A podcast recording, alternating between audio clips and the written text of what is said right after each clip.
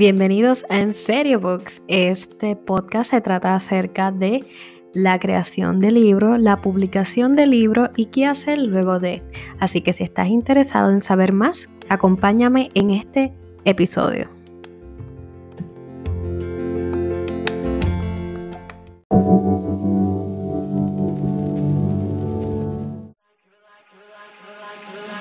You're like a circle that around me. Saludos y bienvenidos a En Serio Book Podcast. Mi nombre es Maribel y esto es Review by Authors, porque si no lo saben, estamos en una nueva serie de diferentes entrevistas. Y en el día de hoy tengo conmigo a Annette Candelaria, que nos va a hablar un poquito de ella, ¿verdad? Y a qué se dedica. Así que, Annette, gracias por estar aquí con nosotros. ¿Cómo estás? Muy bien, muy bien. ¿Y tú? muy bien, gracias a Dios. Qué bueno. Anet, cuéntanos, además de tu nombre, Anet Candelaria, ¿quién eres y a qué te dedicas? Ok, pues buenas tardes. Como mencionaste, mi nombre es Anet Candelaria, soy del pueblo de Utuado, eh, pero llevo más de 30 años residiendo en el pueblo de Arecibo, porque una vez salí a estudiar ya para la universidad, pues me quedé en Arecibo y es donde pues formé una familia, donde nacieron mis hijos, así que también amo mucho Arecibo, que es donde actualmente estoy residiendo. Y este, ¿qué más te puedo decir de mí? Pues soy una persona muy feliz, una abuela muy contenta. Tengo una nieta que vive en Estados Unidos, tengo dos hijos varones, jóvenes ya. Eh, soy empleada de gobierno, Todavía pues no me he retirado, yo 22 años trabajando en el gobierno y soy servidora pública con mucho orgullo. Eh, y este, escritora, amo escribir, amo leer, amo la lectura eh, y de verdad que ha servido mucho para mí la lectura y, y, para poder, ¿verdad? Uno viaja uno se transporta a tantos lugares cuando uno se sumerge en la lectura. Y lo de escribir, pues como me nació, pues me gustaba siempre escribir desde, desde niña, inventando cosas. No es hasta ya en mi adultez, ¿verdad? Eh, ya como una mujer madura que entonces tomo la decisión de comenzar a escribir. Wow. Y te pregunto, ¿verdad? Dices que la lectura fue gran parte de tu formación. ¿Qué libro utilizaste o, son fuente de inspiración para ti? Ahora, ¿verdad? Quedamos para atrás y empezamos a, hacer brainstorm ahí. Oh, sí, claro, mira, yo hubo un momento dado que yo comencé a anotar desde que, que comencé a escribir, a, leer, a leer todos los libros que leía, todo, todo, todo. Eh, lo dejé de hacer porque perdí el tracking de tantos libros que, ¿verdad? Porque cada uno han sido, como son de distintos géneros, pues han sido que me han encantado y que yo, pero que yo pueda decirte así que, que me haya inspirado, que haya sido como lo que, lo que me marcó, eh, fue cuando comencé a leer los libros de Isabel Allende. Específicamente, aunque he leído varios, específicamente la trilogía, la trilogía de ella, de Jaguar, La ciudad de los pigmeos, mm. este, Reino de, del dragón, algo así. Este, esos libros me, me, me envolvieron, me encantaron. Y eso fue lo que me ayudó como que a envolverme más en la lectura. Todavía no estaba pensando en escribir, pero que me envolvieron más a, a, porque antes sí leía, ok, compraba un libro, pero a estar todo el tiempo ahí, empecé con esos libros. Ya cuando leo este Eragon y los demás que sacó Christopher Paulini, ahí fue que entonces yo, yo dije, espérate, como que me identifiqué más con el género que me, que me gustaba, que es la fantasía. Ah, y, claro está, las películas que siempre busco ver son de fantasía y qué sé yo, y entonces pues este, los libros de él me encantaron.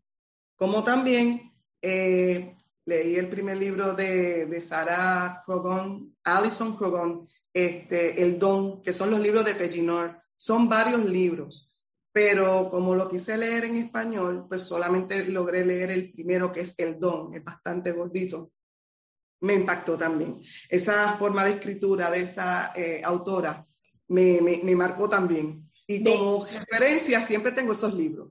Pues de, de, esa no la había escuchado, me está curioso. Siempre los busco, como que cuando me, me dicen alguna que yo no, no conozco, me dicen. los libros de Okay. Sí, ese es el primero. Son, son cuatro libros. Eh, yo hice la gestión de buscarlos, pero aún en la librería Norberto en Plaza de las Américas, que fue donde lo compré, no, eso no aparece en ningún lado, solamente llegó ese libro.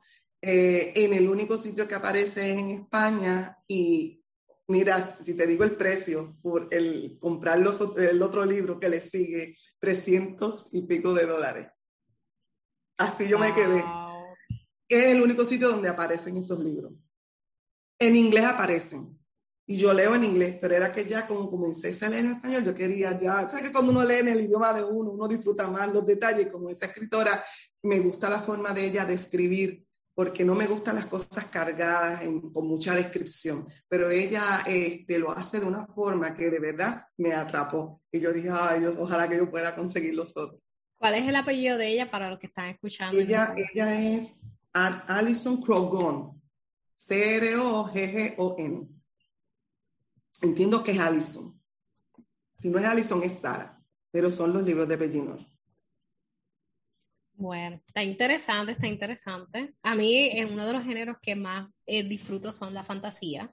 Pues yo digo, para los libros de autoayuda y todo eso, lo he, empezado a amarlos ahora, como que ahora les tengo un mayor aprecio. Pero los de fantasía tienen ese toque de poder salir, o sea, tú estás en el sillón, pero tú estás en otro lado, literalmente. So, e, e, ese, ese amor por eso me encanta. Sí. y entonces estás aquí en el día de hoy. Nos vas a contar acerca de uno de tus dos libros. Ok, Ojos de Plata. Ajá. Cuéntanos de Ojos de Plata. ok. Pues mira, eh, Ojos de Plata es una novela, como te mencioné, de fantasía, pero que tiene ficción y tiene también aventura. Es esta joven madre que va a viajar a través de un sueño, eh, va a viajar a otro lugar muy distinto a donde, ella es, eh, va a viajar a un lugar que es medieval. Mm, y cuando ella llega en ese lugar, ella no sabe qué hace allí, pero ella va a conocer el propósito por el cual ella llega a ese lugar y va a poder conocer de toda la capacidad y todo lo que ella es capaz de hacer por ayudar a, a, las personas de ese lugar, de ese reino que se llama el reino Aurora, eh, ante la amenaza de un ejército invasor que va a emerger de las oscuridades. Y ella llega en ese momento ahí va a conocer cuál es su propósito, cuál es su misión y todo lo demás que va a suceder entonces en esa novela. El detalle es que la forma de ella llegar allí es a través de un sueño. Los libros así, los libros así me preocupan. Porque uno de los libros, no sé si has escuchado quién es Ted Decker. Oh, sí, sí, sí. He leído, he leído, he leído de él porque tengo eh, una. La de negro, negro, rojo, me acuerda a eso. Y mira que. Me los regalaron, los tengo, no los he podido leer, pero sí, he leído de él. Es un libro que te mantiene en suspenso y tiene que ver algo así. Sí. Y yo lo, yo lo odié, pero no, no odiarlo de, de hate como tal. Era como el hecho de que yo estaba a punto de terminar mi, mi, mi grado de, de bachillerato y tenía que concentrarme. Y ese libro me mantenía, yo creo que en tres días yo me comí el primer libro. Y yo dije, yo no puedo, yo no puedo con esto, tengo que parar. Y le dije a mi cuñada que me los prestó, prestó le dije, no, guárdalos, yo los, los leeré en su tiempo.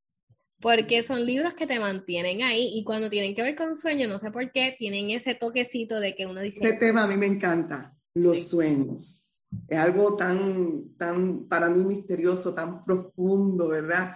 Y pues como me gusta, aunque no soy una experta en el tema, pero dentro de lo que sé y conozco, pues pude elaborar la historia eh, utilizando ese, ese mecanismo de, de poder ella entonces estar en ese lugar. Y te pregunto, ¿esto es un solo libro y ya? O, o nos vas a traumar eventualmente, ¿verdad? Eh, con, otro, con otros libros. Ok, mira, te explico. Un poquito de spoiler. cuando yo escribí esta novela, este, le, la escribí dándole un final que quedara a la interpretación del lector. Un final que cualquiera podía entender, pues, que era cerrado o abierto, a como el lector la quisiera interpretar. Entonces, lo dejé así, empecé a promocionarla, pero que, que las personas que empezaron a adquirirla empezaron a comunicarse conmigo por, por Messenger y eso me, me decían, mira, esto va a tener una segunda parte. Estaba recién promocionando la novela, yo mira, de verdad que yo ni me he puesto a analizar eso pues empezaba a hacerme sugerencias. Mira, porque yo quiero saber más de estos personajes y yo quiero esto y yo, eh, pues yo quiero saber más. Yo pues lo dejé así, pero cuando empezó a recopilar eh, lo que me empiezan las personas a expresar y a preguntar era casi todo lo mismo. La gente quería saber más porque ella este, es conocida como una soñadora. Todos los que viajan como ella, los que llegan a este lugar como ella, les llaman soñadores. Por lo tanto, en la novela se va a hablar de otros que son igual que ella, este, que van a ser un complemento para cumplir su misión. Y eso es lo que las demás querían saber de esos otros soñadores. Y entonces, pues, de tanto, eh, el feedback que recibí ah, así tan similar, entonces, mira, me senté a escribir y comencé la segunda parte. Ok, ya saben. no, no quiero, no quiero eh, convertirlo en una saga, no, es simplemente que lo quiero hacer para complacer a todos esos lectores que se quedaron como esperando más de, de, los otros personajes que, que, ellos también les, les, gustó la participación y el desarrollo en la novela. Y estoy escribiendo entonces la segunda novela, la continuación. Bueno, yo creo, yo creo que puede ser que se termine convirtiendo en una saga. ¿Por qué? Porque si tienes un feedback que está ahí, te están hablando de unos personajes, yo creo que te convencen. Porque veo tu carita, ¿verdad? Para los que no están escuchando nada más, la carita de ella, hmm, se ve que, que, tiene más ideas esos, personajes por ahí. Y nada, te pregunto, Anet, este, dentro, ¿verdad? De tu, de tu forma en que escribe, del proceso de escribir, tienes unas cosas, elementos que tienen que estar ahí para tu poder sentarte a escribir como tal. Eh, como forma de poder yo, eh, eh, como algo que todo el mundo no usa lo mismo para, para poder inspirarse y ponerse a escribir. Eso es más o menos lo que te refieres, ¿verdad? Sí. Porque yo cuando me siento a escribir necesito escuchar música instrumental. Y si la música instrumental es épica, me llegan las escenas, unos niveles de que, mira, yo he comenzado a escribir en la laptop, pero he tenido que dejarlo para irme en la libreta porque lo, la, la, las imágenes y toda la escena que va llegando es más rápido que lo que da mi mano para escribir y entonces tengo que aprovechar ese momento, pero he, intentado hacerlo sin música y de verdad que no funcionó. Hay gente que me ha dicho que no, que tiene que estar en silencio. No, yo necesito la música para poder escribir, la música que sea instrumental. Ok, pues mira, eso es bien curioso, ¿verdad? Este, he tenido de las entrevistas que hemos hecho, esta serie de entrevistas, he tenido personas que me dicen que tienen que poner el, el televisor a correr, algo de ruido, puede ser como que algo low key por el lado. He tenido algunos que dicen, no, este, necesito música full, o sea, pero no, no, me abundan acerca del tipo de música.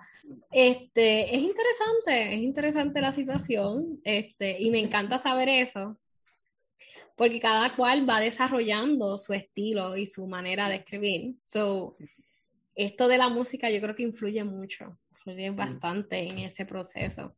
Este, yo tengo, sigo a otra autora, ¿verdad? Y, y, ella hace un playlist de su libro. Literalmente esto es lo que usa para hacer cada capítulo y hacer las escenas, etcétera. Eso. Yo hago más o menos igual. Y cuando comencé la promoción de la novela, para que pudieran conocer más de la novela y de mí y de cómo surgieron las, la, cómo surgieron muchas de las escenas, al final yo le, yo compartí cuál era ese, ese soundtrack con el que yo me inspiré para escribir Ojos de Plata. Inmediatamente lo compartí. Esta es la música que como yo comencé a escribir Ojos de Plata. ¿Y ese, ese, está en el mismo libro, en la parte de atrás, o, tú lo tienes en tus redes? No, que lo compartí en las redes. Mm. Interesante. Y te pregunto, ¿verdad? Este, o sea, ¿dónde podemos conseguir el ejemplar? ¿Con dónde lo podemos conseguir primero? Si, si está en lugares aquí en Puerto Rico, si está de manera digital, este, cómo lo quieren, si, si lo quieren contactar con usted, ¿verdad? Si se quiere contactar con usted para que esté firmado, ¿qué podemos hacer? Vamos por ahí. Ok, mira, eh, el que le interese leerlo digital lo puede conseguir eh, a través de la página de la editora editorial con la que yo publiqué, que es Publicaciones Puertorriqueñas. Si entran ¿verdad? al catálogo de libros que ellos tienen en el menú de su página online, lo van a poder conseguir ahí como también el libro en físico, porque ellos también lo tienen. Ahí es donde empezó todo y ahí siempre va a estar disponible. Ahora, en, en físico lo, lo, pueden adquirir, ay, que yo no dije ninguna librería porque ya está en varias. Eh, online en libros787.com, entre, entre páginas y ebook y Bookshop, algo así. Bookshop. Bookshop, que ella también está en las redes, ella también la tiene. Bookricans, uh también lo tiene.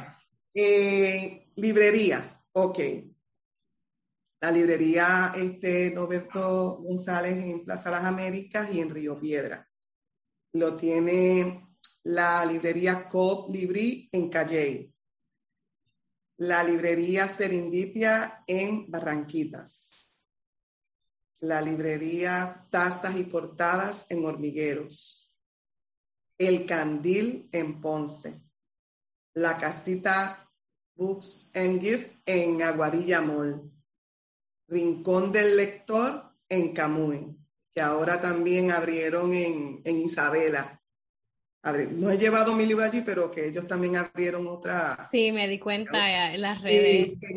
por lo que vi en las redes se ve la imagen del sitio bien lindo y bien grande. Así que le deseo mucho éxito a Coralis, que es la que está a cargo de, del Rincón del Lector. Eh, básicamente esos son los sitios que, ¿verdad? Y, eh, que, y online que lo, que lo tienen y con esta servidora que el que le, eh, ¿verdad? lo desee ordenar conmigo, pues por las redes me puede hacer la orden. Se lo envío dedicado y siempre le echo un detallito de recuerdo. ¿Y en las redes cómo es que apareces? ¿En Instagram? En Instagram aparezco como Lilu Godiva underscore 1. Lilu Godiva underscore 1. En Facebook, pues este como mi nombre, Anet Candelaria. Perfecto, pues ya saben, a los que se están escuchando y nos están viendo, a, través de la descripción voy a poner todos los enlaces de nuestra autora y básicamente ahí se pueden contactar con ella y pueden entonces hacer ese contacto directo. Así que muchas gracias, por estar con nosotros, te lo agradezco un montón. Este, ya saben, a los que nos están escuchando, que todos los lunes vamos a estar haciendo las entrevistas y la serie acaba en un par de meses, así que nada. Anet, ¿algo que quieras decir antes de irnos? Gracias por la oportunidad. Muchas bendiciones y muchas bendiciones a todos, ¿verdad? Los lectores y escritores. Este, y nada, a seguir creando historias. Muchas gracias, Anet. Y pues, ya saben, hasta el próximo episodio. Cuídense mucho. Bye bye. You're like a circle that floats around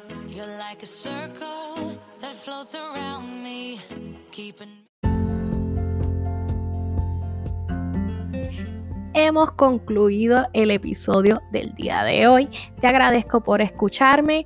Por favor, si tienes preguntas, algo que entiendas que te pueda ayudar, no dudes en contactarme a través de tu plataforma favorita, ya sea Facebook o Instagram, o a través de Anchor. También lo puedes hacer con un mensaje de voz. Así que nada, nos vemos en el próximo episodio.